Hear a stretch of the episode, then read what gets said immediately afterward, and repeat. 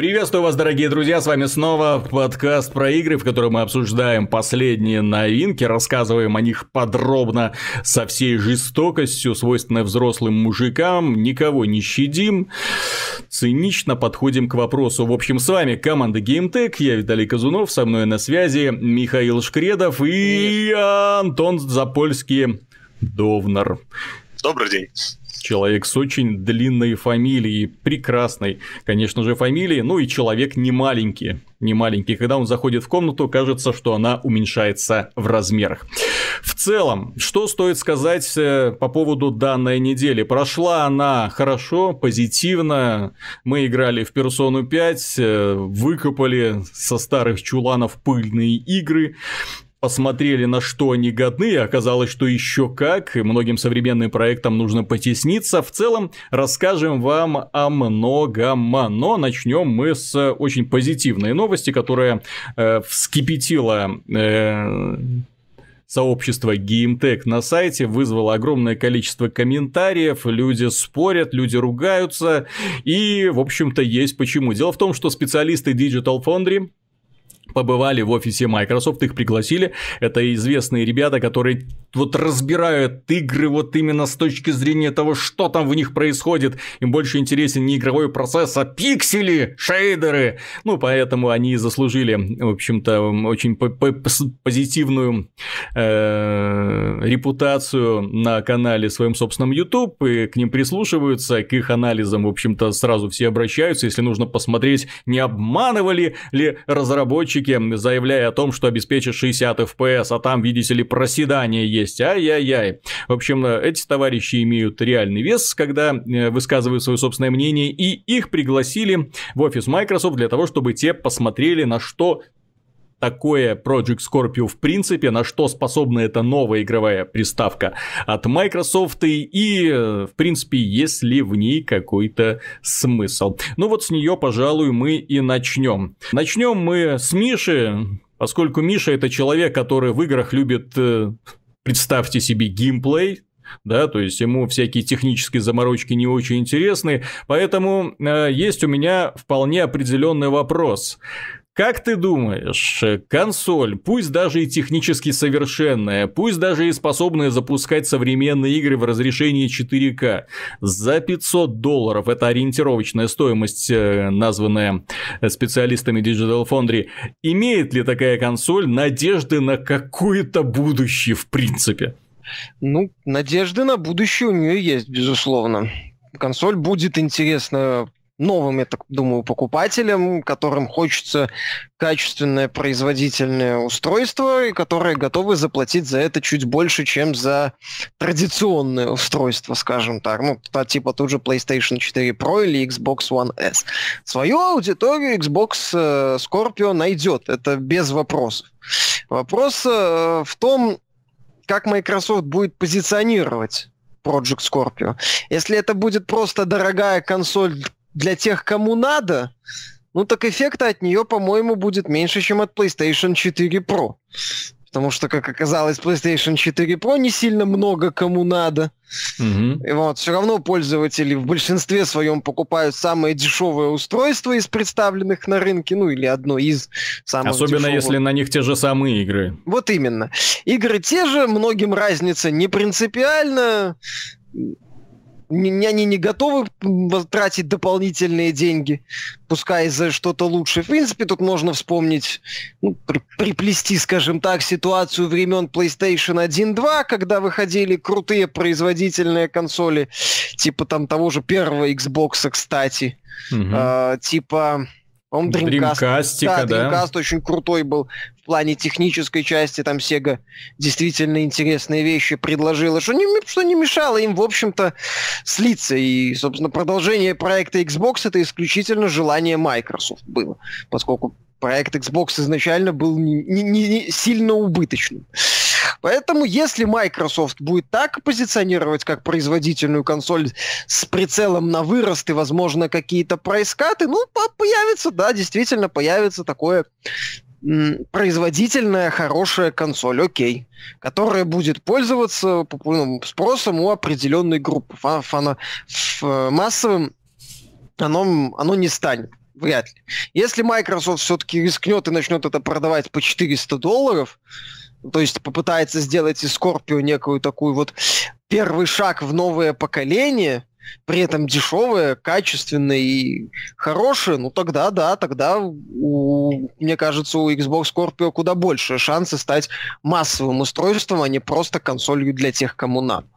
Ну и, конечно, нужны систем-селлеры. Пока Microsoft молчит в тряпочку, э, за счет чего она будет Project Scorpio продвигать. Ну, только, конечно, мультиплатформа это хорошо, это замечательно, но нужны ну, мультиплатформенные, понятно, проекты. Microsoft же сейчас вроде выпускает все свои игры на обе ты слышал системы. же мой тяжелый вздох, да? Да, По я слышал систем-селлеры. Твой тяжелый вздох, и как бы да, и я не удивлюсь, если на осень систем-селлерами Скорпио будут э, State of Decay 2 и э, Crackdown 3. Вот. С учетом того, что Destiny вроде как э, пиар по ней, какие-то плюшки уехали к Sony, Red Dead Redemption 2, возможно, Rockstar пойдет на какие-то послабления в сторону, ну, поддержку добавит, поддержку Scorpio, но каких-то серьезных шагов она вряд ли будет, серьезные шаги вряд ли она будет предпринимать, потому что Rockstar это не та компания, которая просто вот так вот возьмет и плюнет э, в сторону PlayStation 4. Это сейчас их главная платформа, и они не будут вот как-то так демонстративно показывать, ну, ребята, пользователи PlayStation 4, а вы знаете, что вы покупаете огрызок? Ха-ха-ха-ха. Вот. То есть, ну, Rockstar на такое не пойдет. Понятно, что да, она какие-то бонусы предоставит Scorpio, но как, вот именно что какие-то они э, значительные. А, еще ну, а... Sea of Thieves еще забыл-то. Три System 3. Тот, тот самый 3, легендарный, да, 3, 3 о котором все говорят. Да, а еще Cuphead, кстати. Угу. Стильный вот этот платформер, который все... А, и Below. Когда-нибудь да выйдет. Below, как же я забыл про... Симулятор муравья? это, не симулятор, это, по-моему, симулятор какого-то карлика сперматозоида, если такие существуют. Вот, я не знаю, что это. Вот, то есть, либо Microsoft взрывает бомбу на E3, анонсирует что-то крутое, ну, хотя бы Halo 3 Anniversary, такое прям mm-hmm. всем Anniversary, Anniversary. Либо шестую часть Halo, ну, потому что мало, пока мало. Пока mm-hmm. у Scorpio нет двигателя, пока есть вопрос по цене и позиционированию, но в целом то, что показали, рассказали Digital Foundry, это классно. Под, э, старые игры поддержка, это круто. И с ну. улучшением производительности, насколько я понял, без э, каких-то специализированных обновлений. Ну, mm-hmm. типа Boost мод вот этого, ну, так, сейчас... Boost мод, я так думаю, понимаю, примерно таким образом и работает, потому что э, меня, кстати, по поводу Boost мода удивило то, что вот в последнем обновлении для PlayStation 4 Pro, которое было, дело в том, что в нем были перечислены огромное количество именно э, список изменений для э, данного обновления, в нем было перечислено многое, но не было ни слова сказано про Boost мод. То есть, если вы пользователи его не обнаружили в меню, никто про него и не знал, и это для меня лично странно. А второй момент, э, там, когда ты включаешь этот boost mode, тебе говорят, что ты там на свой страх и риск, игры могут зависать, все такое. К счастью, ничего подобного у меня за все время работы не было. После, вот после установки последнего обновления все работает замечательно, никаких багов, вылетов, прочего, все хорошо. Вот. И мне кажется, что boost mode вот, он примерно в таком стиле работает. То есть просто, а куда направить вот мощности, которые есть? Ну, вот сюда пусть и идут. Вот, и, возможно, так оно будет и на Xbox One, тем более там более адекватная э, PC-архитектура и PC-операционная система, которая умеет распределять ресурсы нужным образом. Не надо ничего эмулировать. Так что все в данном случае я не вижу никаких никаких вообще ограничений, тем более у Microsoft уже есть один положительный пример данной э, смены, ну, я не скажу это полупоколение, но Xbox One S немножко мощнее, чем Xbox One, и в некоторых играх немножко лучше частота кадров, то есть это уже факт свершившийся, то есть если Project Scorpio выйдет, то во всех э, играх, которые есть, которые будут, э, заметны какие-то улучшения, и это несомненное благо, плюс меня порадовало то, что, э, по крайней мере, разработчики так говорят, что э, очень просто адаптировать игры для 4К разрешения. Там буквально несколько, пара дней понадобилось разработчикам Forza Motorsport для того, чтобы заставить игру запустить ее при 4К 60 FPS, причем нагрузка на ядро GPU составляла 66% при максимальном количестве э, машин на трассе и при э, сложных погодных эффектах типа дождь, то есть когда увеличивается нагрузка. То есть в этом плане впечатляет, мощности очень впечатляют. В принципе, сама архитектура Project Scorpio вызывает у меня восторг, потому что то, что они сделали, поменяли вот это вот ядро, вынесли э, все по разные э, блоки, то есть там же есть э, аудиоблок отдельный, медиаблок. Медиаблок сейчас вот это вообще сумасшедшая вещь. То есть он позволит записывать игровой процесс в разрешении 4К при 60 FPS. Причем потом этот игровой процесс на самой консоли можно покадрово просматривать и сделать скриншоты вот конкретно нужного тебе вот момента. Это, на мой взгляд, вообще идеальное решение, особенно особенно век, когда вот это самое 4К продвигается очень активно, тем более на YouTube. Плюс мне очень понравилось отдельный аудиочип, который аудиоблок в составе э, однокристальной системы, который позволит э, вынести нагрузку с процессора на обработку вот этим самым отдельным чипом. Поддержка Dolby Atmos, на мой взгляд, сейчас это лучшая вообще система звучания, то есть которая позволяет делать на самом деле реалистичный глубокий звук с этими с учетами э, архитектуры уровней. Ну, в общем, он присутствует, к сожалению, далеко не во всех играх на PC, но я уверен, что многие люди, которые запускали Star Wars, Star Wars Battlefront и, или Overwatch, и которые включали соответствующую опцию в меню, знают, насколько преображается звук. Он на самом деле начинает очень реалистично звучать. То есть в данном случае все эти изменения идут на благо. Ну и плюс, конечно, вот это возрастает сырая мощь системы именно за счет увеличенной частоты, за счет э, увеличенной оперативной памяти. Ну не оперативной памяти, там общая память. Они наконец-то пересаживаются с DDR3 память на GDDR5 память. В Xbox One была просто DDR3 память. То есть она мало того, что ускорена, так ее еще и будет 12 гигабайт.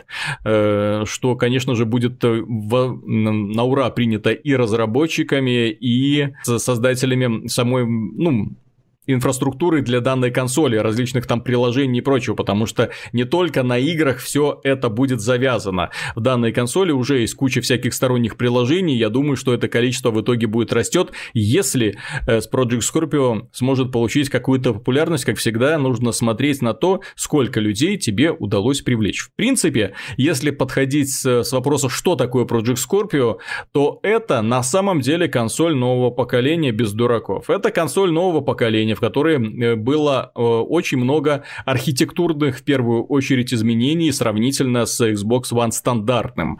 Э, здесь мощь возросла и в разы возросла мощь, это в 4, 4 раза возросла мощь в сравнении с Xbox One. Это на самом деле выдающееся достижение, круто. Э, плюс появилось, увеличился объем оперативной памяти, плюс появились отдельные вот эти блоки, которые позволяют, позволяют делать новые фишки в операционной системе, реализовывать новые особенности для работы с записью и обработкой игрового процесса. Классно. Это очень неплохо. Поэтому э, остается вопрос э, за малым, да, как ты правильно сказал, сказал Миша, где игры, э, которые могут быть анонсированы? Почему так странно вообще состоялся слив технических характеристик Project Scorpio? Пригласили фактически одного человека себе в офис, рассказали ему, показали одну игру и все. Вот на мой взгляд, это очень странно. Да, в итоге вся информация разлетелась моментально по интернету, потому что специалист хороший, очень внятно, очень доступно, очень подробно все рассказал, безупречно точно. То есть, если бы нагнали кучу так называемых игровых журналистов, те бы выписали циферки и опубликовали новость, да, тот человек, он умеет объяснять и разъяснил, зачем и почему каждый элемент был реализован. У меня вопрос, да, только в одном. Где игры и стоимость 500 долларов, э, даже если она оправдана подобной э, мощностью, это самоубийство. Вот 500 долларов, на мой взгляд, это самоубийство. Никто не будет покупать консоль за 500 долларов, которая запускает те же самые игры, что и PlayStation 4 Pro и PlayStation 4, да, при этом может погордиться только 4К разрешением. Вот скажи мне, нахрен э, людям сейчас в массе своей, которые сидят на 1080p э, телевизорах, 4К разрешение? Ты побежишь за 4К разрешением, э, если это будет единственной особенностью данной консоли. Ведь по факту, вот то, что они анонсировали, любая практически игра, которая вышла для Xbox One, может запускаться в 4К. И это единственное практически преимущество Project Scorpio, ну, кроме вот уже обозначенных фишек? Ну, пока все преимущества Project Scorpio это 4К и, возможно, лучше производительность. То есть э, стабильные 30 кадров в секунду в тех моментах, э, где на стандартном могут быть просадки. Это не то, ради чего стоит покупать более дорогую консоль. Более того, это вряд ли станет такими принципиальными возможностями, которые заставят широкую, широкую аудиторию побежать за Project Scorpio. Пока я же говорю, принципиально в том, что Microsoft, как Microsoft видит Project Scorpio. Если она видит как аналог Xbox 360 в свое время, то есть дешевое, качественное, ну, не качественное, нет, нет, дешевое, э, как, чем был Xbox 360, дешевым э, устройством для проигрывания мультиплатформ, э, который на, на момент релиза PlayStation 4 еще, по-моему, вышел этот Gears of War, который на тот момент на консолях смотрелся как офигенный такой Next Gen. Угу. Вот, то есть вот это были одними из основных составляющих успеха Xbox 360. Scorpio вроде как не будет дешевым, Microsoft об этом намекает, и вроде как да, будет проектом по типу премиального сегмента. Ну, если да, да, так, да. Ну... Вот это вот премиальный сегмент в играх, это, простите, идиотизм. Премиальный сегмент в консольном сегменте. То есть это, возможно, будет как ситуация с, например, Xbox Elite Controller. То есть, да, крутая штука, стоит дорого, э, типа спрос превышает предложение, вот, но продажи там, они вроде отчитывались о миллионе, типа, вау. Угу. И как-то с тех пор Никаких вроде как наладили, нет, да, да, и про достижения как-то предпочитают умалчивать. Не, Xbox Elite контроллер офигенный контроллер, он у меня есть. Это отличная замена моему э, почившему недавно Сабертусу, вот, разеровскому. Угу. Ну, точнее, убитому мною.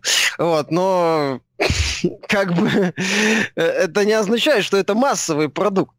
То же самое, ну, такой прям уж очень массовый, прям для всех и все покупают. То же самое Скорпио, да, возможно, у него будет какая-то своя ниша, ну и окей. То есть будет там 4К, будет пара эффектов, mm-hmm. как сейчас иногда делают на PC. Все, хорошо. Всем Мы спасибо, мне... все свободны. Угу. В общем, если так подводить, меня, честно говоря, технические особенности консоли, ну, это пыль в глаза. То есть, пока не увидишь, не пощупаешь, это совсем другая вещь. То есть, пока они то, что они представили, это да, это хорошо, это мощно, но, простите, любой современный компьютер, и в том числе, который стоит у меня в комнате, да, ну, он эту Project Scorpio делает как тузе грелку, в принципе. Поэтому восхищаться, изумляться, ай-яй-яй, да, хорошо, что вы все все это засунули там в один процессор, э, в одну одну систему, да, то есть, да, хорошо, что вы это все оптимизировали, да, меня радует то, что вы теперь можете записывать игры в 4К, да, меня радует, что теперь игры вы можете запускать в 4К, теперь мне нужно всего-навсего стимул для того, чтобы купить вашу консоль. А проблема-то в том, что э, единственным стимулом для меня сейчас ну, Project Scorpio, да, то есть я как фанат э, у меня единственный стимул купить эту консоль, то, что Halo 5, где используется динамическое разрешение, у меня теперь после покупки данной консоли 100% времени будет идти в максимальном разрешении, без вот этого вот э, падения все до каких-то там жутких пикселей. Э, и, и это практически все, потому что у Microsoft, к сожалению, до сих пор нет явного какого-то супер эксклюзива, который перетягивает себе внимание. Я если они на E3 не представят Halo 6, ну, это все. То есть, это мож, можете свой Project Scorpio сразу как запаковывать и в Марианскую впадину. Вот там она пригодится больше, потому что на рынке данное устройство, на мой взгляд, за 500 долларов без систем-селлера не нужно, и оно не взлетит. То есть, э, вот подобным способом возвращаться, знаешь, как Тони Старк э, на игровой рынок, мол, посмотрите, что мы представили! Наши инженеры лучшие в мире! Э, сзади хлопают, взрываются хлопушки, да, фейерверки, цирк Дюселей выступает, там подбрасывают друг друга клоуны в воздух, классно, все в понче, с фонариками, зрители в зале сидят и тоже ава овации, овации непрекращающиеся. Они могут устроить это шоу, да, но когда придет человек покупать себе следующее игровое устройство и, или просто на замену существующему, когда он придет в магазин, он посмотрит так, угу, так, PlayStation 4 Pro, так, что там, Last of Us 2, о, а вот uh, Project Scorpio, а что на Project Scorpio? Да а даже чем? не так. Он придет, э, ему скажут, вот тебе PlayStation 4 в комплекте с Destiny. Бандл. Угу за 400 долларов и Project Scorpio за 500, за, без 500 ничего, без да? Destiny, он скажет, угу. нет, спасибо, я возьму Destiny, тем более у меня там все пользуются, все друзья сейчас играют, плюс, и играли плюс, раньше, в первую часть, все. Плюс, что меня напрягает, у Microsoft до сих пор не сформировалась команда мечты э, в составе внутренних студий, ну вот как это есть у Sony с Naughty Dog'ами, то есть Naughty Dog это команда, которая гарантированно делает суперхит. То есть это команда, которая в сжатые сроки, да, там за два года делает игру, равной которой вот просто пфф, нет нигде, да. То есть с, с невероятным уровнем детализации, внимания к мелочам, анимации, э, раскрытию персонажей, актерской игрой и прочим. То есть там каждую игру Naughty Dog ты покупаешь, знаешь, что перед тобой супер, блин, блокбастер. Э, у внутренних студий Microsoft, к сожалению, такого нет. Они могут сделать классный мультиплеерный продукт. Они могут сделать сделать классные гоночные, классную гоночную игру, да. Ну вот Turn 10, наверное, можно было бы считать э, крутым таки, такой вот студией, которая делает классные мульти... эти автомобильные симуляторы, но проблема-то в том, что мода на гонки прошла, не котируется уже, нужно что-то другое людям давать. Вот. И вот поэтому у меня большие сомнения в том, что майки что-то смогут представить, даже если захотят, вряд ли они смогут что-то представить на E3 2017. А, Антон, может, ты же человек вот на позитиве. Я же говорю, мы ко всему подходим критично, да, мы во всем видим плохие стороны. А ты позитивный человек, с бородой тем более. Да. Расскажи.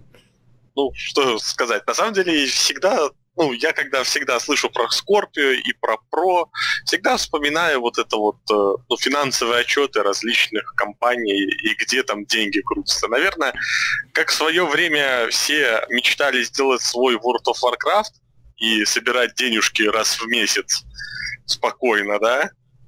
Так, да. э, все сейчас создатели железа мечтают сделать свои собственные, скажем так, э, мобильные телефоны, чтобы каждый год выкатывать устройства новые, которые по тысяче долларов почти за стоимость, и чтобы это еще и покупали.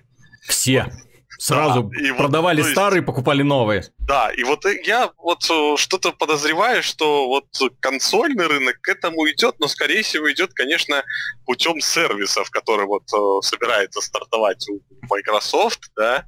Угу. То есть платите, не надо покупать больше игры, просто платите нам деньги раз в месяц.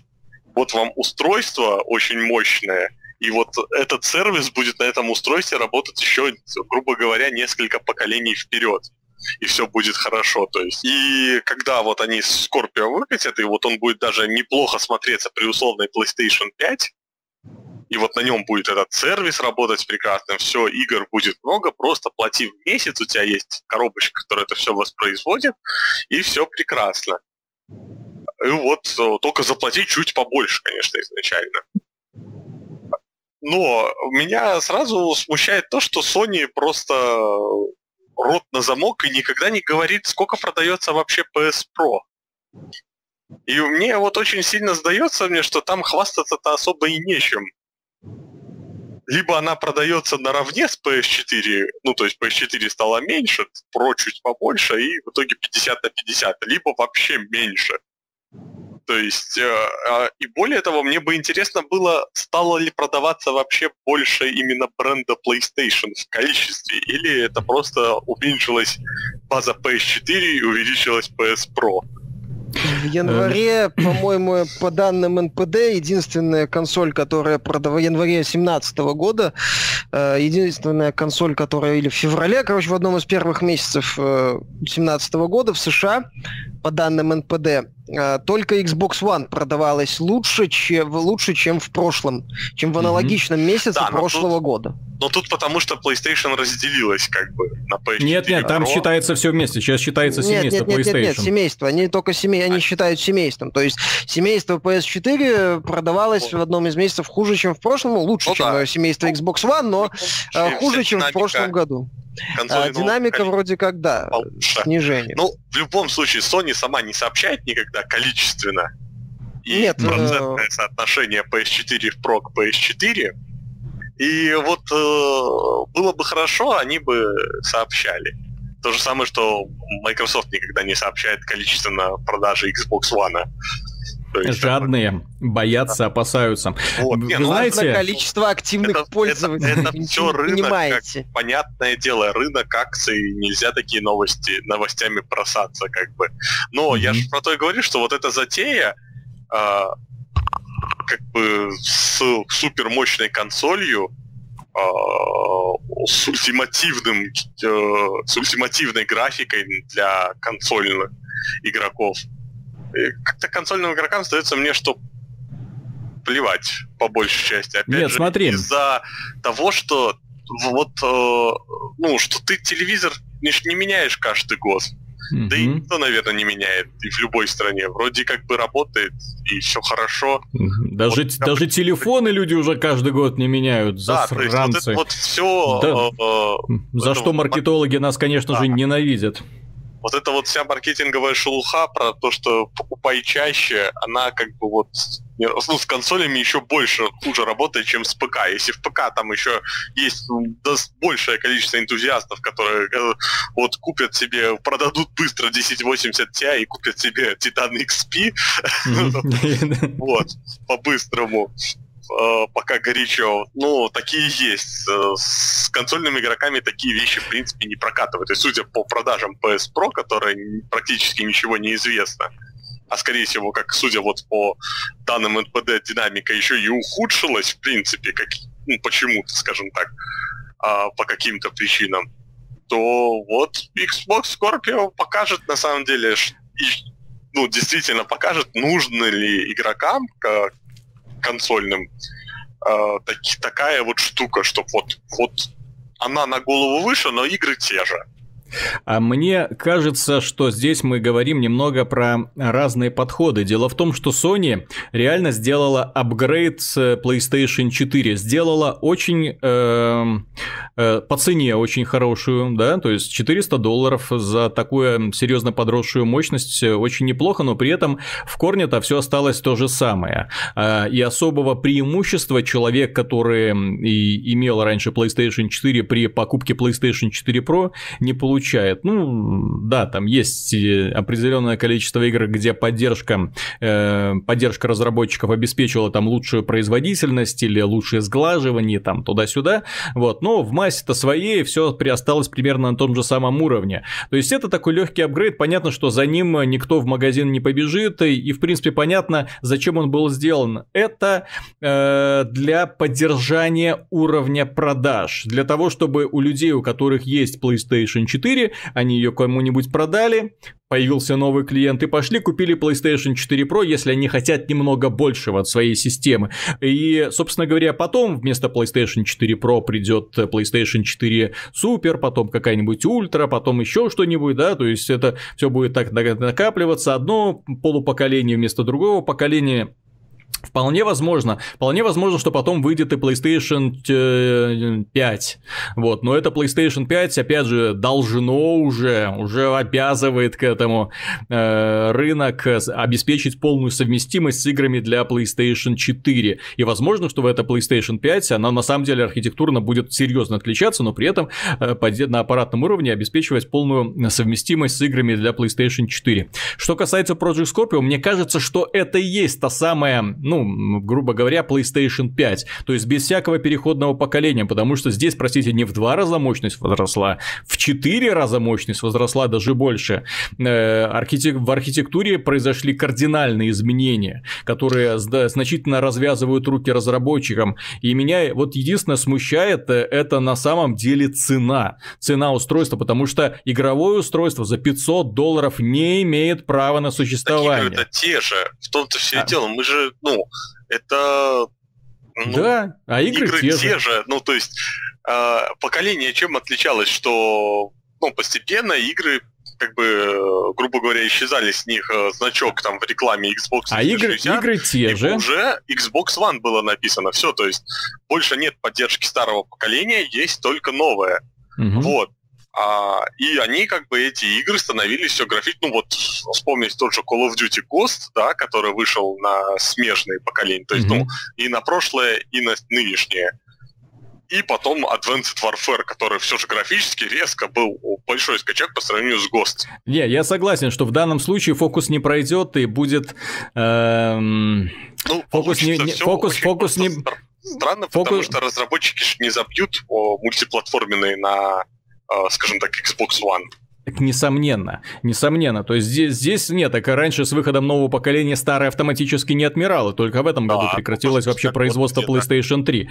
Э, начнем с этого. Также стоит отметить, что PlayStation э, в данном случае при вот таком вот подходе с обеспечением обратной совместимости, как бы, да, разработчики будут делать, э, ну, графически очень средние проекты для новой платформы. То есть это не то, что раньше, например, там ты покупаешь платформу, новую консоль, запускаешь первую первую попавшуюся игру и, и офигеваешь, насколько подрос уровень графики. Такого уже не будет. Ну, к, к слову, подобного не было и в случае с PlayStation 3 и Xbox One. Графика которая не сильно-то и отличается от PlayStation 3 и Xbox 360, скажем честно, сильно, да? Сильно, а? поверь. Вот, э, честно, я тут э, не так э, давно пытался переиграть в парочку старых шутеров, скажем так, не, ну вот смотри, нет, так э, средней руки. Вот мы имеем Last of Us, который вышел на PlayStation 3, и Uncharted 4, который вышел на э, этой самой PlayStation 4. Игры, в принципе, и та, и та выглядят изумительно. Да, это на самом деле всегда плюс хорошей художественной работы. Ну, ну. Нет, ну такого перехода, как там игры услов для условной PlayStation 2 и Gears of War, как, как вот эффект был от Gears of War, его, уже не, его уже не будет. Просто потому что... я тебе смогу сказать парочку примеров игр последних на PlayStation 2, которые, в принципе, выглядели не так хуже, чем начальные игры на PS3. Ну, да. так э, это, кстати, одна из проблем старта PlayStation 3 да. в свое время была, что многие из-за особенностей разработки под Cell Многие игры, в том числе, кстати, качественный первый резистанс, смотрелись, мягко говоря, так себе по меркам. Особенно, особенно если рядом уже. поставить God of War 2. Да который вот смотрелся War, настолько круто, что все эксклюзивы для PlayStation 3 уделывал одним махом, разрывал на части и скармливал бегемоту какому-нибудь. Ну вот, кстати, шаг-то заметный был God of War 2, God of War 3, там же действительно была разница. Да, да. Вот это, но, но, но когда они, с каким промежутком они вышли? Вот именно. Там, как, когда вот, это все научились вот делать? про это, наверное, и есть речь, что, в принципе, графика растет благодаря, наверное, просто времени. То есть, ну, появляются новые системы, графические движки. Опять же, взять э, Battlefield, да, который, в принципе, и третий Battlefield неплохо выглядел mm-hmm. в целом. Но, извините, новый Frostbite на голову выше старого. Смотря в чьих руках. Ну, я имею в виду от самих же DICE. То есть, э, нет, от самих же DICE, то есть вот они как создатели движка, не, ну, многих движков, вот они растут. Ну и да. И все это, спасибо просто ну, времени, время проходит, все улучшается. Мне, э, ну, улучшается оптимизация, понятно. Мне э, в плане Скорпио э, называется «Как ты яхту назовешь», да, так она и поплывет. Вот вспоминается это вот притча про скорпиона и жабу, вот, которая как нельзя лучше подходит.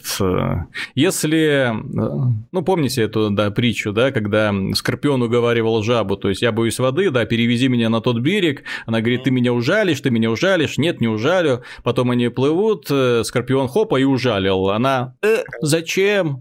Он говорит, такова моя природа, и оба пошли ко дну. Так вот, э, дело в том, что если Microsoft свою жабу э, выпустит, выпустит, да, то они сдохнут оба вместе с Project Scorpio. Имеется в виду игровое подразделение Xbox. Почему? Потому что для того, чтобы обеспечить хороший запуск Project Scorpio, нужно придушить жабу вот на самом этапе. Нужно вкладываться по максимуму в игры. Нужно вкладываться в контракты с, эм, со сторонними издателями и разработчиками. Нужно напрячь собственные внутренние студии, чтобы они выпустили как минимум шедевр с оценкой 96 баллов, чтобы там всякие Зельды и прочие там Uncharted рядом не валялись. Вот примерно с таким вот докладом, да? То есть нужно вот собрать вот эту вот всю партию Xbox, вот выступить перед ними, Спелсер такой выходит и говорит, так, блин, будем их всех дрюкать по полной программе, вот вам сотни тысяч миллионов долларов.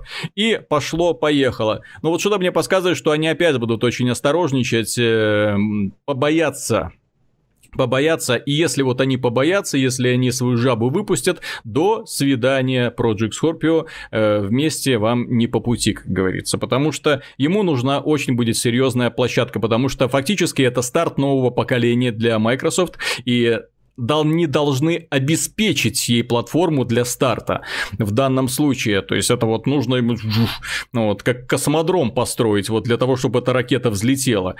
Но вот, к сожалению, вот строительных работ я не вижу. Никаких утечек ни с одной стороны нету в принципе. О том, что они делают, для кого они делают, непонятно. Очень хочется, чтобы, конечно, на пресс-конференции на E3 они вышли и заявили ребята, все будет, и мы такие сидели, хлопали, да даже не хлопали, мы в оцепенении сидели и думали, блин, Microsoft, да вы молодцы!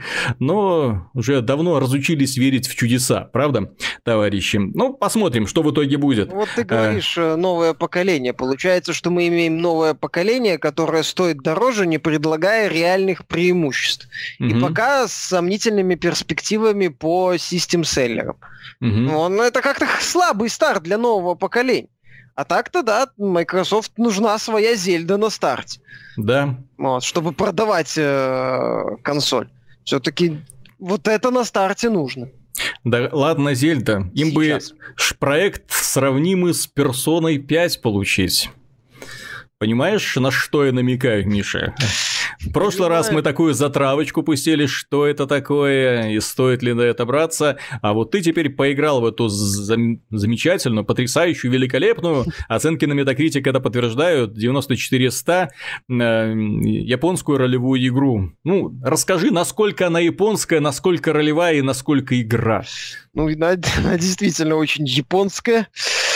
Э, и не совсем ролевая игра. Ну, с одной стороны, э, как бы это сказать, в игре акцент значительный сделан на социальной части. Очень много mm-hmm. времени ты проводишь просто э, за ежедневными делами главного героя и его друзей, общаешься mm-hmm. с ними, ходишь в школу, э, после школы там ходишь по каким-то своим делам сюжетных.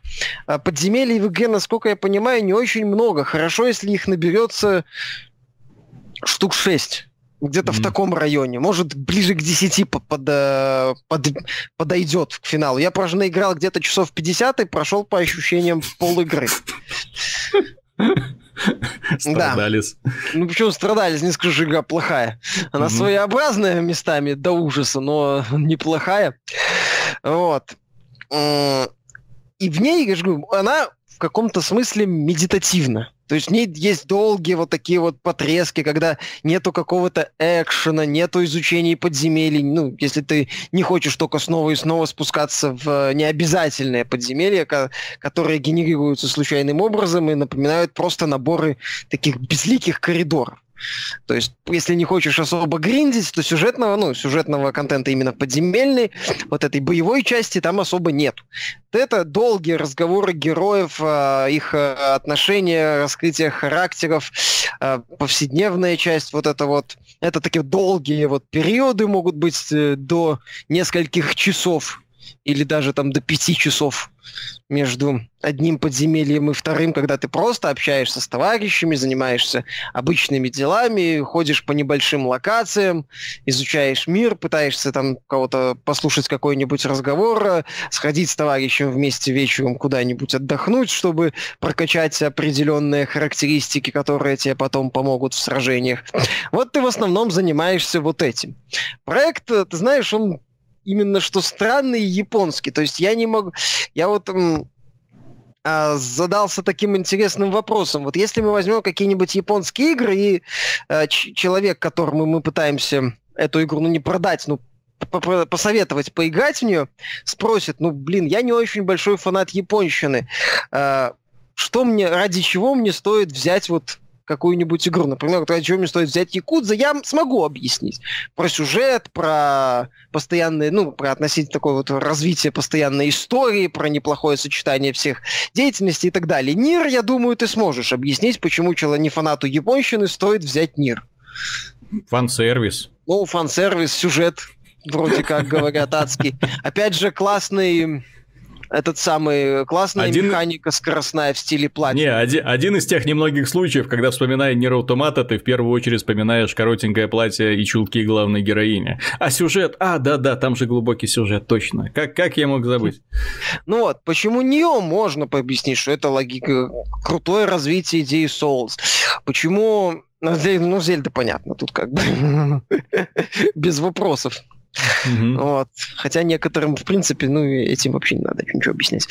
Вот. А, а вот в случае с персоной я запнусь, наверное. Да, я назову немало позитивных моментов этой игры, но она очень своеобразна. Вот начиная вот от этой медитативности, заканчивая изнуряющими битвы с боссами, долгими такими, э, и вот этими вот моментами, когда видно, что игра для PS3 в том числе делалась, небольшие локации, постоянные загрузки, да, они долгие, но они есть, и это раздражает.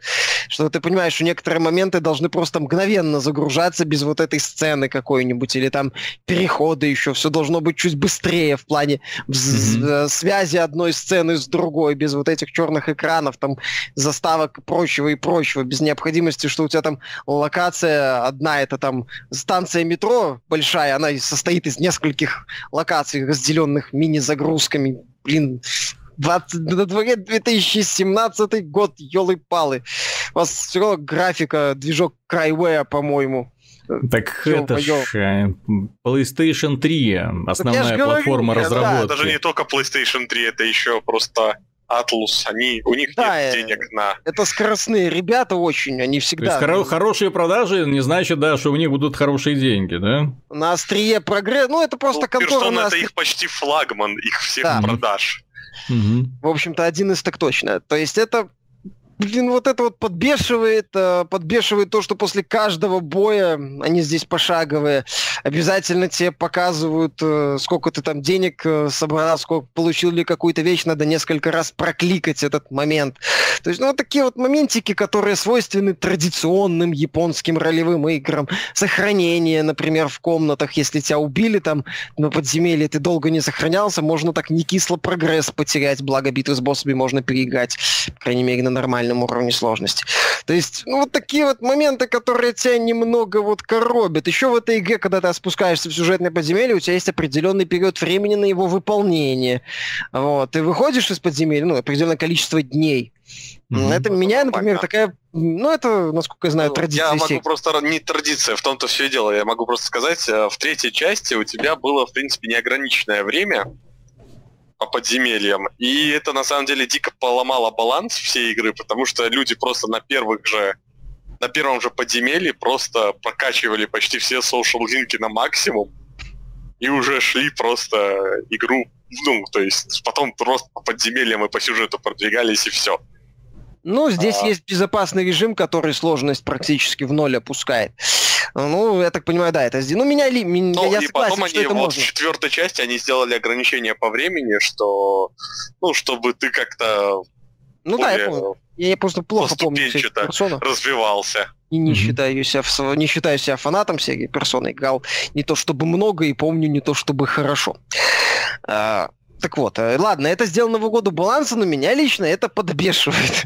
Я не очень люблю такой подход, э, хотя прекрасно понимаю, для чего он сделан. То есть в этой игре вот есть такие вот моменты, свойственные старомодным, скажем так, японским ролевым играм, с долгими, с повтор... такими иногда не обязательно длинными диалогами, в которых минимум информации. Э, там уже два раза они чуть ли одну шутку дословно повторили. То есть есть такие моменты иногда, что, блин, хватит, хватит, все, тихо, заткнулись, заткнулись, Все, все, надоело читать уже однотипные ваши разговоры. Давайте как-то пойдем дальше, что ли. Ну, то есть есть такие моменты, которые делают персону 5 все-таки великолепной, бесспорно, японской ролевой игрой. Но это не та игра, вот, которую я смогу вот как-то так определить какие-то моменты, чтобы прям вот пересиливать себя, mm-hmm. если не нравится стилистика, не нравится такое. Но вообще мне игра пока нравится очень. Слушай, по твоему описанию получился какой-то очень бестолковый продукт. А откуда такие высокие оценки? Ну вот я, собственно, сейчас и перехожу к тому, почему мне эта игра а, восхищает. То, да, то есть это... То, я... то, то, есть, то есть сначала бочка дегтя, ну а еще там неплохая рисовка. Нет, я говорю плюс бочка. Я просто сказал, что у проекта своеобразный, ритм с очень большим акцентом на социальные разговорные части, без э, такой постоянной динамики, свойственной многим другим современным играм, пускай даже в открытом мире, пускай и ролевым. Здесь все-таки немного по-другому расставлены акценты, и это может не всем понравиться. Вот что я хотел сказать. Может, неправильно выразился, но я хотел сказать именно это. Что, почему мне эта игра нравится? В игре офигенные персонажи. В игре офигенная атмосфера. Чем-то напоминает. Она, кстати, неплохо так передает, э, ну, не, передает, а в, попадает в современную тенденцию с историей о подростках, подростках, которые получили суперспособности и пытаются их использовать. Mm-hmm. В том числе на благо общества сталкиваются с какими-то особенностями. Да, здесь идея в том, что есть как бы герои вокруг них вселенная, но вселенная здесь не пытается быть какой-то суперглобальной, ну, масштабной, как, например, в Mass Effect Andromeda. И акцент сделан именно на, пер- на героях. Здесь, кстати, что мне нравится, во многих диалогах и в целом в ключевых сценах герои стараются говорить, что они чувствуют, как, что они думают о том или ином событии, что они считают нужным или ненужным. Они раскрывают свой характер. То есть вот это важно, а не просто экспозиция. Вот это mm-hmm. круто сделано в персоне, и поэтому в персоне все персонажи, несмотря на дли, такую тягучесть повествования и и, ну, не то чтобы сильно большое количество, но на, несмотря на тягучесть повествования, ты чувствуешь этих героев, они тебе интересны, ты их запоминаешь, ты многое запоминаешь. И тебе хочется о них побольше узнать, у каждого там свои какие-то куча историй, особенностей, все классно, оказывается, блин, а, кстати, ну, за пределами аниме-рисовки здесь есть красивые девушки, оказывается, не обязательно делать некрасивых девушек, Оказывается, mm-hmm. более того, оказывается, если сделать красивой девушке крутой характер, ты будешь в ней видеть именно личность, неоднозначную личность, личность, которая пытается э, смириться с какими-то ошибками, пытается понять себя, пытается развиваться, тебе эта личность интересна, тебе с ней хочется общаться, и тебе не так принципиально, что она еще и красиво нарисована, что она еще просто красивая девушка. Вот, блин, почему BioWare так не может? Ёлы-палы, ну классно же. Даже тупые шутки с э, сексуализацией девушек и с э, привычкой парней пялиться на сиськи, здесь они смешные. При всей их банальности, потому что авторы изначально сделали крутого персонажа. Многослойного, интересного. И все это работает. Здесь в целом почти все персонажи интересны со своими какими-то проблемами, внутренними демонами и э, взаимо... ну и то, как э, вот внешний мир влияет. Все классно сделано. Основной сюжет, ну да, он в каком-то смысле такой вот комиксоподобный, но тем не менее он интересен. Есть основная линия, есть несколько побочных каких-то линий, они постепенно взаимосвязываются. Э, вот эта вот сама идея супергероев, как они из э, обычных парней, дев девушек превращаются вот в этих э, фантом э, э, сердец так mm-hmm. называемых. Power Rangers! Ну, фактически, да, там даже отсылка, ну, не Power, а к Super Sentai, по-моему, называю. Ну, короче, к японской там есть такая незначительная, пока, точнее, я увидел одну незначительную отсылочку к японской версии Могучих Рейнджеров. Точнее, Могучий Рейнджер это, японс... это английская версия японского сериала одного. Вот. Там это есть такой, классно сделано, мрачняк присутствует, но не сильно давящий такой. За счет этого в целом в происходящее, ну, веришь, это прикольно. Ты видишь условности, ты видишь э, какие-то моменты, которые авторы ну, подтягивали под э, правила вселенной. Но это не раздражает, это работает и это увлекательно. Опять же, герои классные, мне, мне в общем-то, все нравятся. Нам даже есть такой бесячий парень изначально, который постепенно раскрывается и бесить внезапно перестает, оставаясь при этом слегка таким ну, не сильно недалеким, скажем так, mm-hmm. совершая откровенно глупые поступки. Он забавный по-своему, классный. В этом все хорошо. Подземелья сделаны великолепно. Каждое подземелье, оно ручной работы сюжетное. Это своя мини-история, в каком-то смысле мини-приключение с неожиданными испытаниями, с взаимосвязью между реальным миром и вот этой мегаверс. Мегаверс. Или негаверс. Э, Негаверс это, в, Негаверс это в Sailor Moon. Здесь Мегаверс, по-моему. Кстати, а слушай, а в Японии это такая фишка с говорящими котами?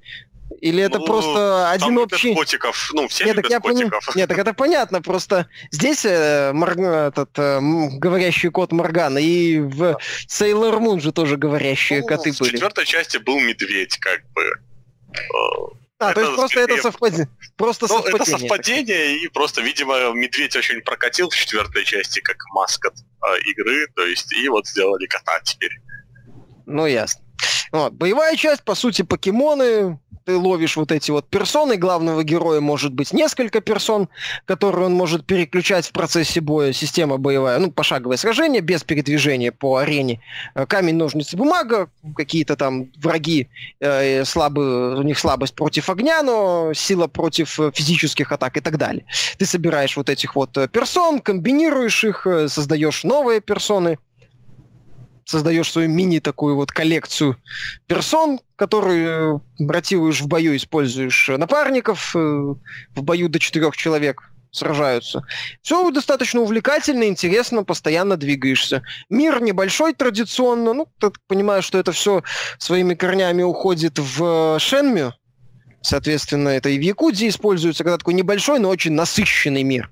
Куча каких-то занятостей, возможностей, там, прокачивания социальных вещей.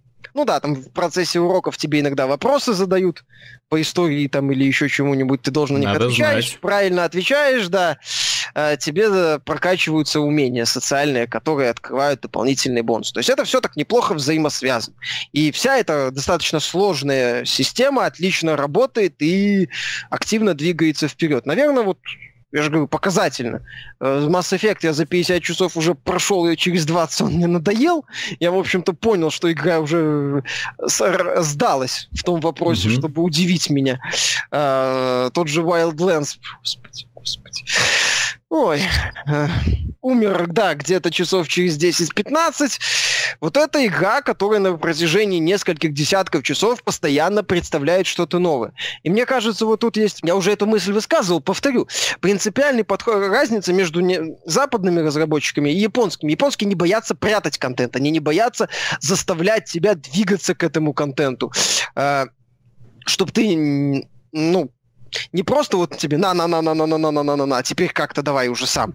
А нет, вот mm-hmm. тебе один элемент, вот тебе еще один элемент, вот тебе еще один элемент, вот там появился новый персонаж, с которым, если прокачивать взаимосвязь, можно получить еще одни бонусы. Вот там еще что-то, вот там выбор между с, ке- с каким из друзей пойти а, вечером погулять, там, с девушкой или с парнем. Здесь, кстати, не боишься ходить э, с парнем в ресторан там или еще куда-нибудь? Вообще не боишься. Вот, вот ни разу. Вот. Нормально, спокойно прокачиваешь, общаешься с ним, у вас дружба, все хорошо.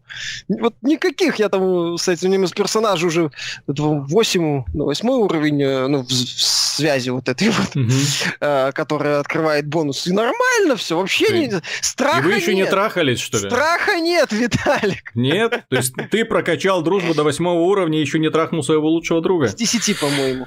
десятый всегда Дикари, дикари сказа- сказали бы разработчики BioWare. Ну, возможно. А, ну, с девушками тоже там, ну, это, там классные отношения между ними. Между, ты изначально знаешь их истории. Все значительно лучше сделано, значительно увлекательней. Тут без вопросов, это все классно. Боевая система хороша, мир интересен. Единственное, что да, у игры есть вот именно такие особенности, которые могут некоторых людей отпугнуть. Знаешь, И которые я вот не могу так вот распылить, скажем так. Знаешь, Миша, и самое главное, вот все это рассказы, почему вот так можно послушать, и вот это сравнение с Mass Effect Andromeda, но самое смешное, что меня всегда веселит и забавляет, все это в персоне написано текстом. То есть персонажи просто разговаривают, каких-то там супер в игре нету, как бы. То да? есть это все, это все написано, это персонажи сквозь диалоги раскрывается. То есть как в старых добрых ролевых играх еще когда графически нельзя было делать катсцены. То есть мы просто читаем.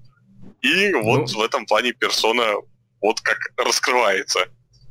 Да, я согласен. Немного... Мне лично, я понимаю, что это консольная игра, что они не могут это сделать, но мне лично в данном случае в персоне, если бы можно было включить режим CRPG, ну, то есть э, не постоянно прокликивать вот каждую реплику, а чтобы тебе такой вот текстик выдали, и ты спокойно читаешь, как в, ну, да. в, в Planescape последнем, например, да. или в Тирании. Но здесь нет, здесь надо прокликивать. Я же говорю, класс, в этом плане классно. Все хорошо, свои особенности, понятное дело, у игры есть, по сюжету тоже.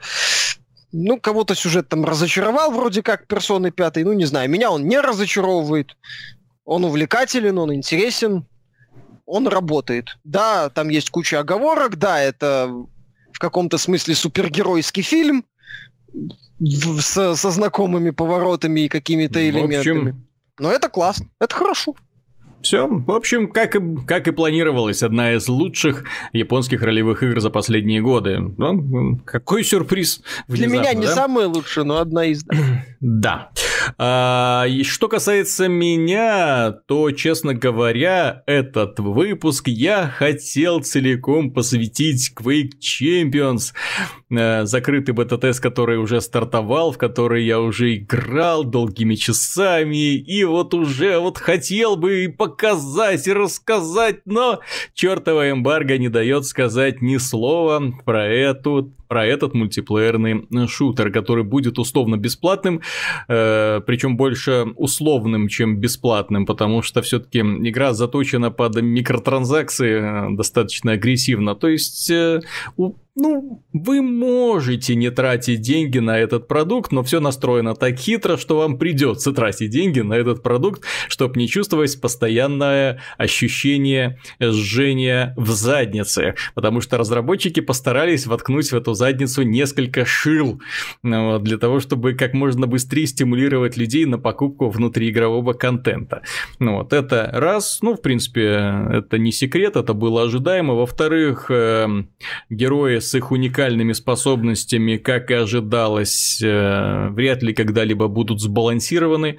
Разработчики почему-то решили сделать им не только уникальный внешний вид и суперспособность какую-то основную, но в том числе они э, сделали им разные параметры жизни, брони и скорости. И вот это уже, на мой взгляд, странно, учитывая, что в игре, получается, есть персонажи, которые едва двигаются, а есть персонажи, за которыми хрен угонишься. Ну, вот, э, это мне тоже не очень сильно понравилось. Но в остальном старый добрый Квей, красивый, динамично. Ну, рассказать об этом мы сможем, когда эмбарго спадет в подробностях, да еще и показать. Э, техническая часть, э, в отличие от Дума, сделана безупречно. То есть никаких проблем там с сетевым кодом, там, зависаниями, вылетами эффектами нет абсолютно. То есть все нормально. И даже звуковой движок более-менее адекватный. Так что вместо Quick Champions я расскажу вам про другой мультиплеерный шутер, который появился на PlayStation 4, и за его создание ответственен никто иной, как Дэвид Джаффин, наш любимый одиозный мужичок, который внешне добрый, позитивный, а внутри злой и коварный. Этот человек подарил нам одни из самых кровожадных, э, одни из самых кровожадных игр, это Twisted Metal и God of War. Он э, создает героев, э, которые, ну, в психушке держать и желательно не выпускать. Он создает такие игры, в которых ты выплескиваешь свою накопившуюся агрессию и делаешь это с большим удовольствием. Э, и плюс к этому его игры не отличаются большой художественной красотой. В случае с God of War там понятно, там обязывал сеттинг, в случае с Twisted Metal понятно, там больше грязи, больше ненависти и все такое. А что касается Drone to Death, то здесь он переплюнул сам себя, потому что данный мир котором мы оказываемся, он нарисован как бы подростком, который скучает на уроке. Причем у подростка все, все такие фекально-анальные фантазии. у подростка э, все завязано на каких-то аллюзиях к фильмам ужасам, причем вот смешано все воедино, акула-баба, допустим, там бегает Мишка с бензопилой, э, кибер-гаргулья, ну, мало того, то есть ему мало показалось Гаргули, да, то есть такой вот летающий такой монстра, он сделан из нее киборга, то есть еще там трансформироваться может там в процессе. Демонесса сексуальная, но на лицо ужасное. В общем, все, все вместе там объединил. Кстати, и в этом а, шутере концепция героев мне понравилась намного больше, чем, ну, наверное, в большинстве герои-ориентированных шутеров. Ну, то есть, где есть какие-то герои с уникальными способностями. Во-первых, они реально разные. Во-вторых, у них есть э, эм, два, у каждого два вида суператак, и плюс несколько пассивных бонусов. Один может становиться невидимкой, другой видит невидимок, третий может взлетать высоко, четвертый может зависать в воздухе, пятый не подбирает аптечки, но постоянно регенерирует свое здоровье. Ну вот подобные вот эти фишки, которые приходится учитывать в процессе сражений, и они работают великолепно. Во-вторых, это шутер очень быстрый. Здесь герои достаточно толстые, ну в плане здоровья, и убить их с одного одного попадания не получится никак. Поэтому нужно быть э, очень агрессивным нападающим, потому что противник очень быстро бегает, противник высоко прыгает, он э, использует телепорты и трамплины, которые находятся на аренах, ты постоянно передвигаешься, подбираешь оружие, оружие сумасшедшее, ну, кто его придумал? Там э, есть э, русский отбойный молоток, заряженный бутылкой водки, там есть лук, который стреляет человеч... оторванными человеческими руками с зажатыми в них динамичными, динамитными шашками. Есть мартышка, которая бросается говном, простите, которая она высирает в процессе. Есть э, гроб э, с зомби, и ты этот гроб зомби таскаешь, потом подносишь к противнику, и зомби такой вываливается из него. Есть половина, половина зомби-баскетболиста, который тоже является оружием и бросает по твоему наускиванию баскетбольные мячи. Ну, в общем, придумывали полные отморозки данное оружие, и, как ни странно, это все работает. Это работает, это классно, мне это очень нравится. Плюс есть эм, у каждого оружия специфический бонус, оно неплохо сбалансировано.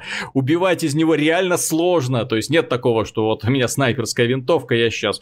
Нет, с снайперской винтовкой на консолях с таким вот управлением очень сложно достаточно обращаться. Плюс это игра, которая заточена под противостояние 1 на 1, 2 на 2 или 3, если человека, то это каждый сам за себя. Хаос хаоса нет. Ты контролируешь ситуацию, ты знаешь, куда тебе бежать, чтобы спастись, ты знаешь, где находится враг, его пиктограмма горит сквозь стены. То есть ты четко всегда знаешь, где враг и где его найти. Это круто. Мне это очень понравилось. Эта игра, ну, совершенно чурается такой штуки, как...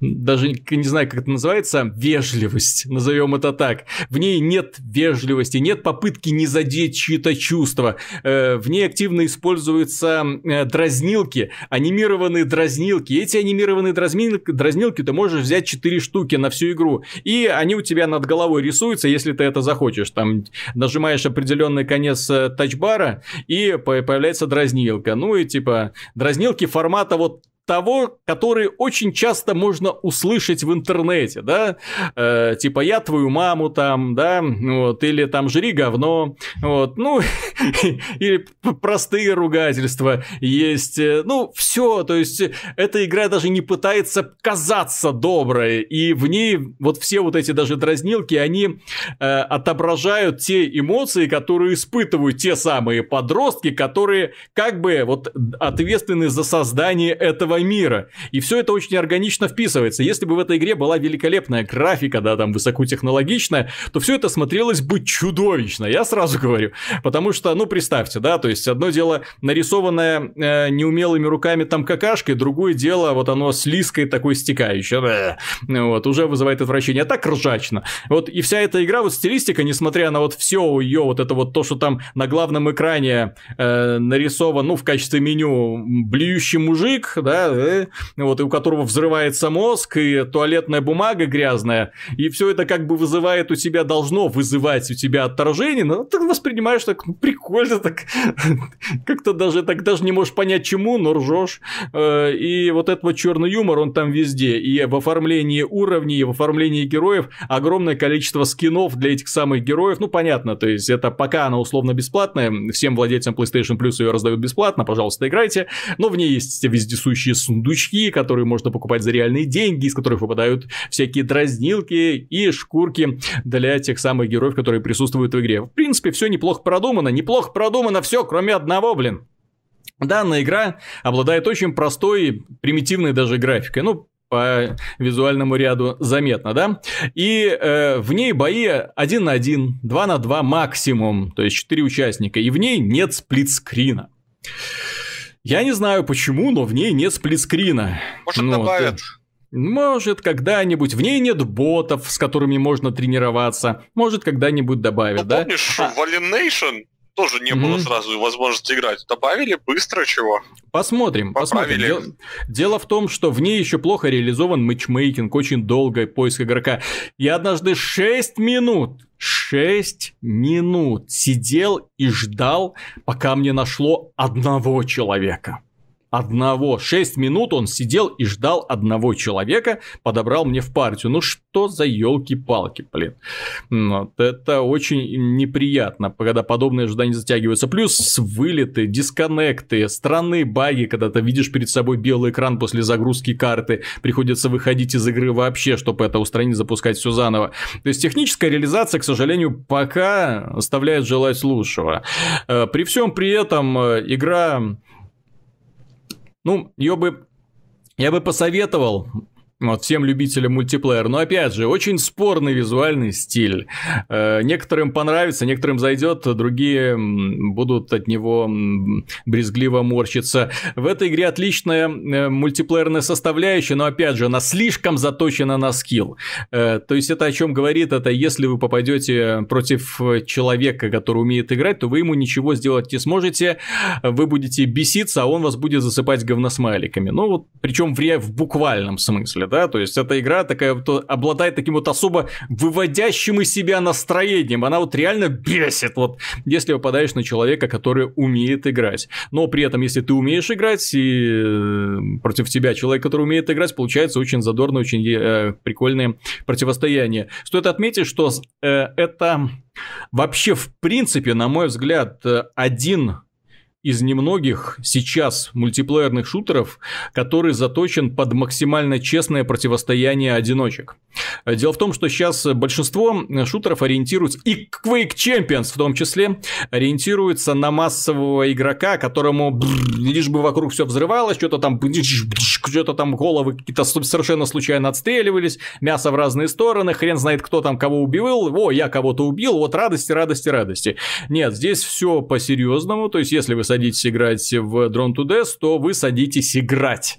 Вам приходится выкладываться на полную, чтобы побеждать, и это, на мой взгляд, является самым большим преимуществом данного проекта. Это делает его уникальным на самом деле сейчас. Э, то есть аналогов ему нету, несмотря на очень простое вот визуальное воплощение. Попробовать его стоит, и я, кстати, удивлен, что данная игра появилась, стала эксклюзивом PlayStation 4, она должна была выйти на PC, однозначно стать условно-бесплатным проектом, продавали бы дальше свои сундуки и чувствовали бы себя прекрасно. Это вот идеальный проект для PC. То есть это вот тот проект, который вот у нас любят. Э, арена шутер, один на один, два на два, класс. Блум-блум, куча людей играет, все радуются, веселятся. А если еще возможность пользователь, пользовательских модификаций, да, там и дать людям возможность самим рисовать контент для него, как это делает Valve, ну это вообще был бы беспроигрышный вариант. Но вот что-то решили связать свою судьбу с PlayStation 4, посмотрим, что в итоге получится. Вот такие дела. Что касается еще одной игры, я там упоминал в самом начале, что вот мы смахнули пыль с одного проекта. Я смахнул пыль э, даже с проекта, с которого честно говоря, никогда особо внимательно, к сожалению, к моему большому сожалению, не играл. Это условно бесплатная ролевая игра формата Dibloid.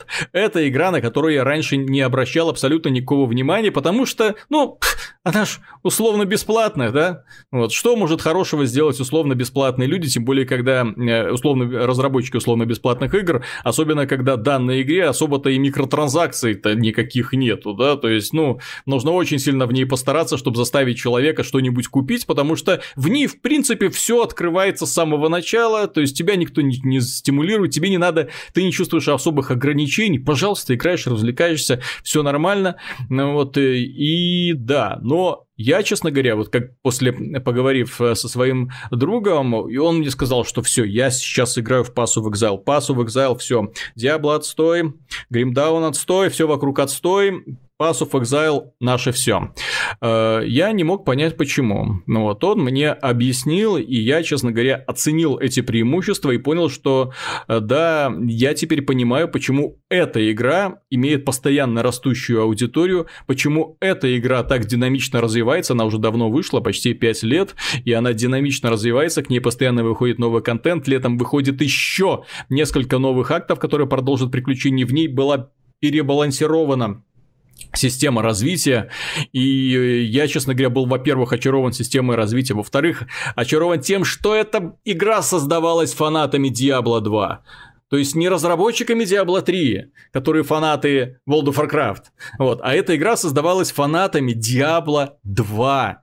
И в ней структура Diablo 2, в ней акты, в ней вот эта вот система порталов, в ней есть PvP, где можно убивать врага. И в ней есть очень навороченная, очень сложная, беспощадная к новичкам система развития, которая заставляет тебя э, хвататься за голову, когда ты открываешь список пассивных умений, ты такой, ага, так, дайте-ка гляну систему развития, так, где-то она, ага, вот эта кнопка, и перед тобой разворачивается небольшой кусочек карты, ты такой мышкой отодвигаешь, и перед тобой паутина. Паутина бесконечная, кажется, из самых разных способностей, которые приводят к усилению твоих там активных навыков. А активные навыки где? А активные навыки тебе даются через камни, которые ты находишь или выиграешь в процессе выполнения заданий. Причем камни разные э, стоимости имеют, да, то есть есть очень редкие камни, есть такие простые способности, есть камни, которые усиливают камни, которые у тебя есть, и ты эти камни встраиваешь себе в шмот.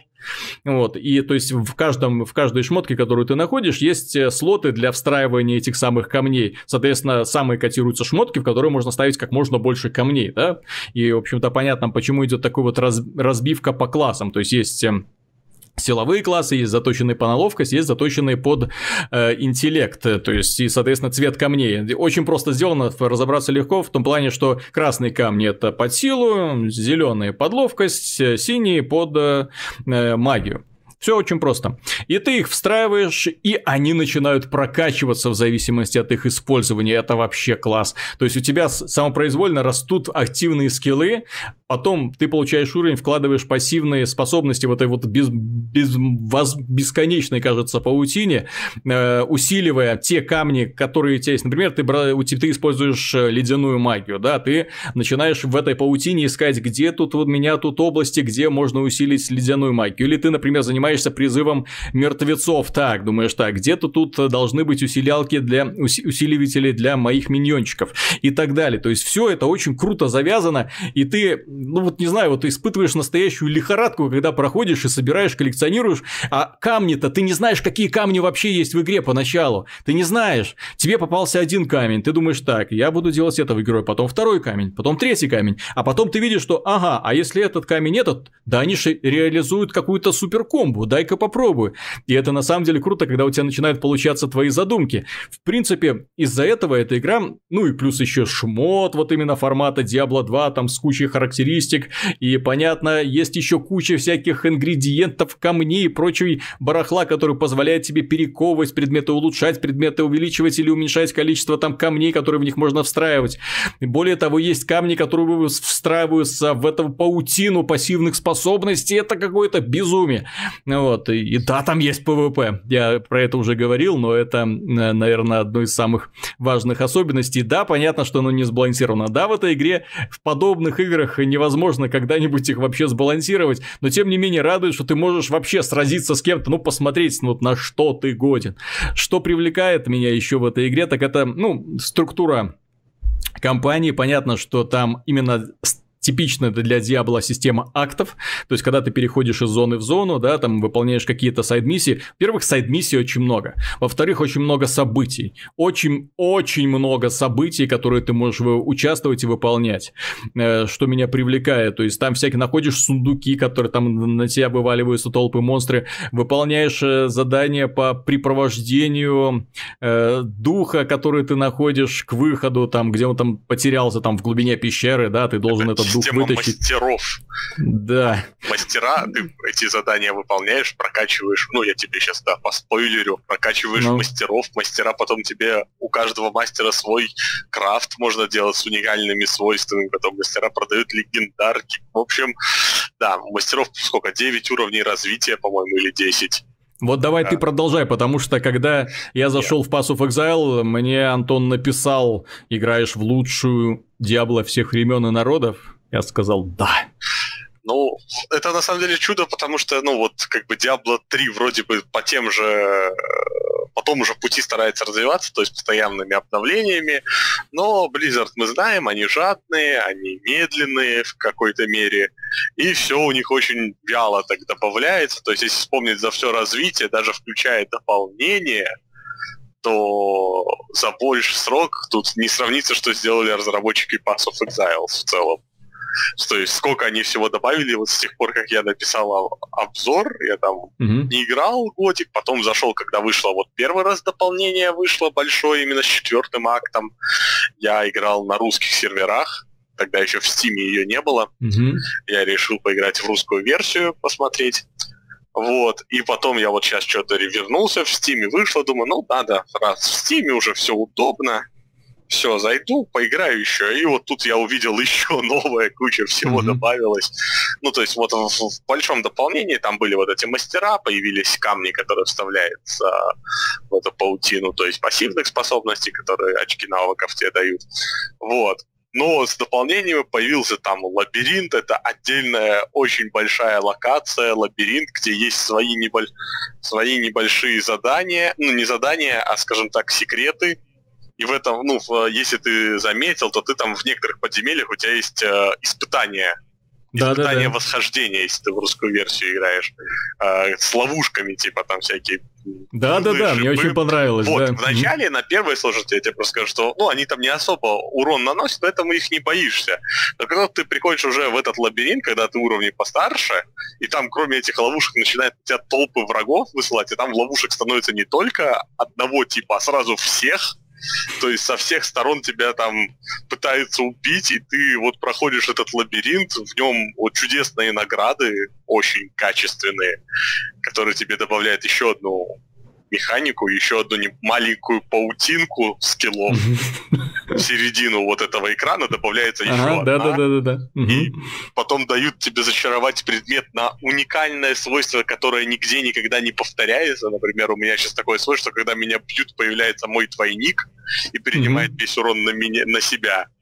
То есть, ну, и это все можно перезачаровать, и будет другое свойство. У меня было свойство, что как только я атакую любую способность, ну, вылетает еще дополнительно три кинжала.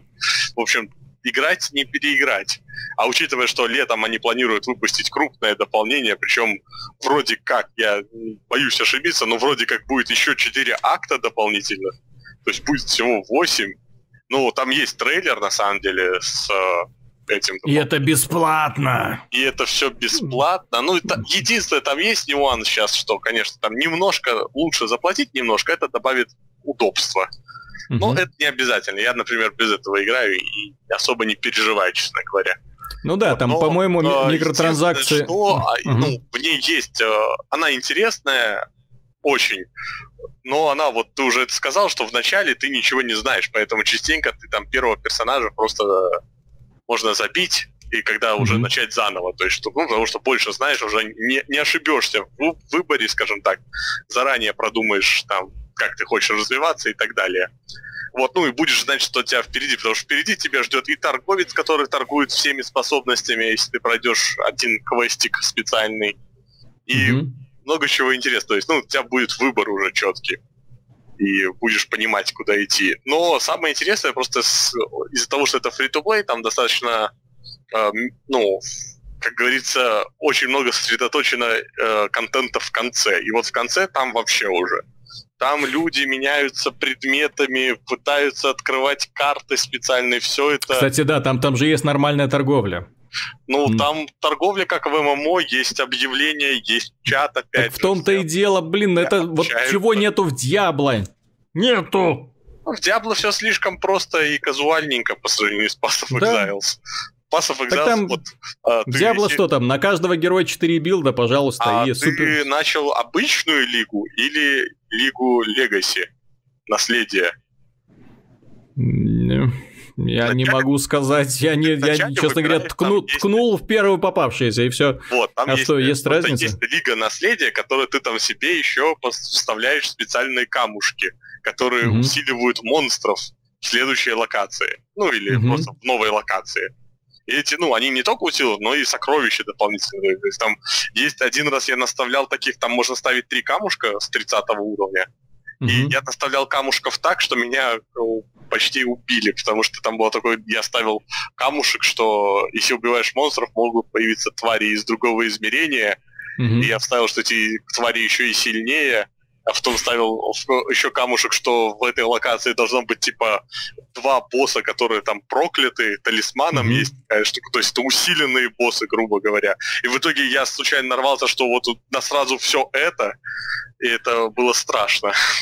Не, ну как мутаторы, я так понимаю, да, работают, да? То есть еще. То есть они, Класс. опять же, они есть синие, есть желтые, то есть, ну, с разными свойствами, ты их постоянно выбиваешь, они совершенно дают э, разные эффекты иногда, и это все ну, короче, ну, все это превращается вот в классические, имею в виду, free-to-play, то есть играть можно бесконечно. А если эта игра тебе нравится, то ты просто радуешься, что она никогда не закончится. Вот в отличие от того же, как бы Diablo 3, где ты просто, ну все, ты, грубо говоря, все видел. Вот у меня есть там в Diablo 3 мой прокачанный персонаж, мне осталось найти один предмет, один Ну предмет. да. Все, мне больше не, нечего будет делать за этого персонажа. Я, я, я как фанат Диабло, да, сижу и жду Некроса. Да, вот и все. Сидим и ждем. Вот и весь дополнительный контент, который обещают. Поэт... Как бы это да. чудесное свойство фри-то-плей игр, наверное, всех именно таких, которые, ну, ММО, скажем так. То есть э, через пару лет, если они популярные, они до неузнаваемости преображаются. Угу. Это всегда приятно. Да. Так что, дорогие друзья, если вам хочется заполнить пустоту в сердце, которая осталась после знакомства с Diablo 3, пожалуйста, Pass of Exile, даже если вы когда-то давным-давно ее пробовали, сейчас можно вернуться, потому что изменилось на самом деле очень много. И это очень приятно. Плюс летом будет масштабное дополнение, что тоже хорошо. И плюс это на самом деле условно бесплатная игра в хорошем смысле этого слова. Вас никто не заставляет ничего покупать особых, э, э, что называется, э, шило в задницу вам никто не засовывает, да, там со стимуляцией, а теперь купи, купи. Нет, вы можете заплатить, но это, знаете, больше похоже на, на подарок, благодарность разработчикам за, за проделанную работу. Ну и, в общем-то, понятно, почему количество людей постоянно растет, почему аудитория за последнее время так выросла, выросла, серьезно. Вот, и поэтому, ну, еще вырастет после выхода последнего обновления, а разработчики Diablo, к сожалению, не успевают за ними, и это стало для меня сюрпризом, когда такая большая компания, как Blizzard, не обращает внимания, не, не может угнаться за сравнительно небольшим коллективом э, создателей условно-бесплатной игры. Так что рекомендуем. Э, ну а что касается последней новости, самой веселой, самой обсуждаемой на сайте, это наш любимый проект Mass Effect Andromeda, игра с множеством достоинств. Лицевая анимация года. Да, лице, лицевая анимация года. Ставшее так... лицо года. Так вот, так вот, э, дело в том, что э, появилась новость о том, что э, компания BioWare извинилась перед ЛГБТ-сообществом за плохую реализацию трансгендерного персонажа в игре, мать вашу. То есть они обещали в следующем обновлении исправить трансгендерного персонажа. Вот других проблем в игре вот вообще нету. То есть они теперь раскроют его более внимательно, они сделают его более соответствующим реальным трансгендерам. Для этого они посоветовали с трансгендерами в компании и за ее пределами. Формулировка меня изумила. Э, тут, тут такое ощущение, что вот у них вот в компании и за ее пределами. Вот как будто выходишь, где тут? Да вот же они. Вот, Вася, а, а это уже Маша. Маша, как ты думаешь, хороший персонаж? Нет, надо все переработать. Ну что, блин. Так вот, э, самое забавное э, в этой новости это комментарий одного нашего товарища Кондакова, который очень точно отразил э, мое отношение к данной игре. В принципе, да, в общем-то, отношение многих, судя по количеству людей, которые оценили положительно его сообщение. Он пишет, а так, конечно, вообще начинаешь сочувствовать главзлодею. Прилетели в его галактику пидоры и трансгендеры из Млечного Пути и давай тут колонизировать от слова колон, ну, в смысле, латинская кишка. Да это ж хуже, чем риперы, те хоть просто без затеи убивали. Да. Это да. То есть у тебя спокойное общество более-менее, а тут тебе говорят, слушай, а давай мы еще вот так, вот так и вот так. Не, ну вообще, то, что это отдельно как-то вынесено было, меня эта новость удивила, мягко говоря. Да, там BioWare сообщила о планах по разработке, улучшению, но они, я не знаю, перед обычными, может, перед фанатами серии бы хотели извиниться, что лажа вот, Вот, важно может, то, что перед любителями обращают... сюжета обращают внимание на, не на то и не на тех. Вот. Нет, нет, понимаешь, нет общества любителей сценария и сюжета хорошего. Надо бы создать, понимаешь, mm-hmm. петиции там писать, э, устраивать забастовки, где хороший mm-hmm. сюжет понимаешь? Mm-hmm, да, то есть... Почему такого нет? Почему люди... Э, хороших сюжетов? Сообщество любителей хороших сюжетов голосует рублем, как правило. Mm-hmm. Сообщество любителей фанатов Mass Effect оригинальной трилогии тоже голосуют рублем, в результате чего Андромеда сейчас продается хуже, чем лучше, чем только первая часть, по-моему, и даже хуже, чем э, хуже, чем третья, так точно, я уже не помню там насчет второй. То есть игра, мягко говоря, не демонстрирует какие-то выдающиеся результаты продаж. Игра, мягко говоря, разочаровывает многих поклонников. Игра, мягко говоря, не выдающаяся во многих важных составляющих. Может, mm-hmm. за это бы изначально стоило извиниться? Может, стоило бы все-таки отдельно не просто говорить, мы как-нибудь пофиксим синхронизацию губ.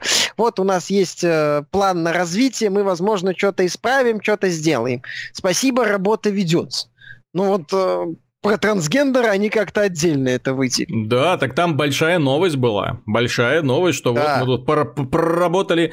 И дело даже не в том, что мы... Вот самое печальное, что многие люди начинают думать, что вот мы такие нетерпимые, мы ничего там не понимаем, мы плохо относимся к э, геям и все такое прочее. Так нет же. Совершенно положительно и без всяких отрицательных эмоций, да, там без стёба и прочего.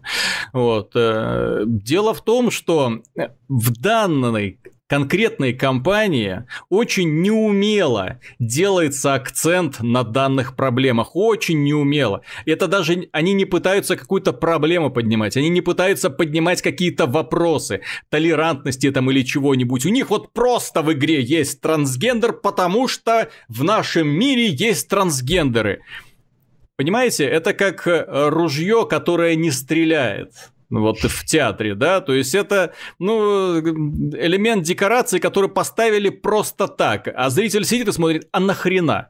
Вот, и в итоге начинает замечать, что вот этот элемент нахрена не надо, этот элемент нахрена не надо, а все это вот вместе собирательно для, только для того, чтобы показать, что мы такие светлые, радостные, ходим с радужными флагами и пукаем, в общем-то, радугами. Ну вот, ну что это такое? Ну да, то, то, есть, то есть, если, если вы хотите поднять какую-то тему, Особенно, например, если это тема там дискриминации чего-нибудь, да, там толерантности, то нужно уже собрать, простите, яйца в кулак и сделать проект, посвященный данной проблеме, а не просто вот мы в средневековье, вот э, Dragon Age впихнем трансгендера, и вот сюда мы, у нас тоже будет трансгендер, ну, на всякий случай, да, чтобы это самое показать, что вот мы такие вот замечательные люди. Я все-таки напомню, что э, если люди собираются вот таким образом ну, понятно, что к качеству сюжета данного проекта вообще вопросы, это вопрос отдельный, да, вот, но если уж они собрались поднимать подобные темы, если уж они собрались разговаривать и донести какую-то информацию до аудитории,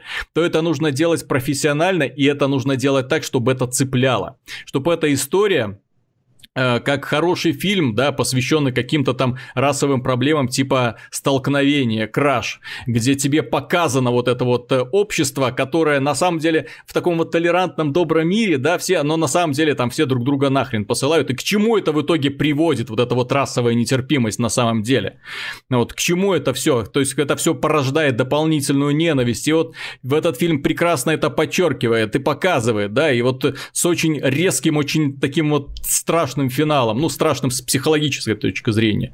Ну, вот, там все заканчивается, слава богу, хорошо.